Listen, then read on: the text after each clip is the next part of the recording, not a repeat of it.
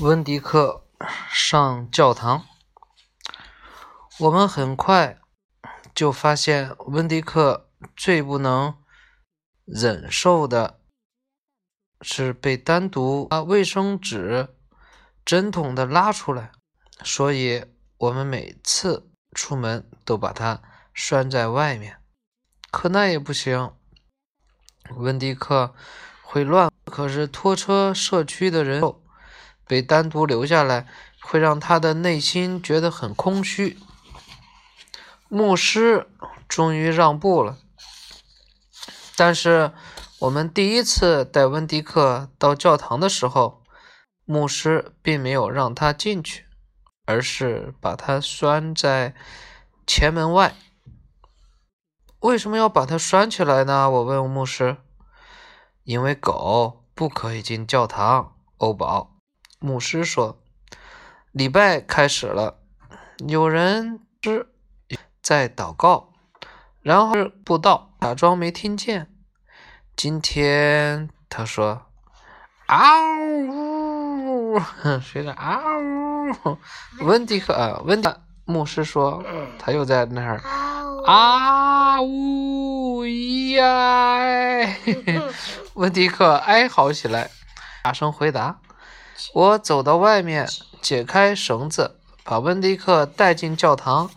他坐在我身边，笑。可这会儿，温迪克就像一颗长了毛的子弹，在教堂里穿梭着，追逐着老鼠。他一面吠叫，一面在地上冲来滑去，惹得大家鼓掌喝彩。等温迪克。真的抓到老鼠时，他们简直简直兴奋到了极点。我这辈子从来没见过狗抓老鼠。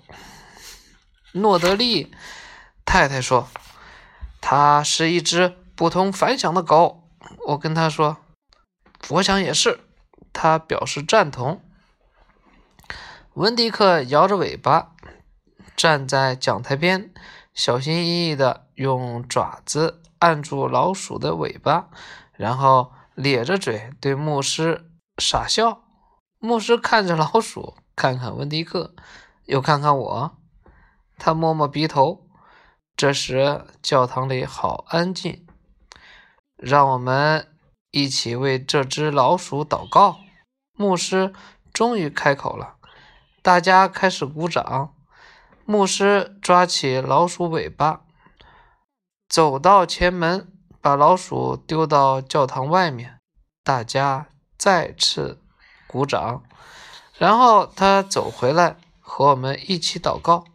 我为妈妈祈祷，也为自己祈祷。我很寂寞。展怀教会没什么小朋友，只有邓拉普、斯蒂威两个长得很像却又不是双胞胎的兄弟。老是皱着眉头的阿曼达，还有小不点儿汤马斯是告诉牧师爸爸，那样上帝和他们的父母就会知道。所以我跟上帝说，即使希望他被丢出教堂大门的时候，跌落在柔软的草皮上，没有受伤。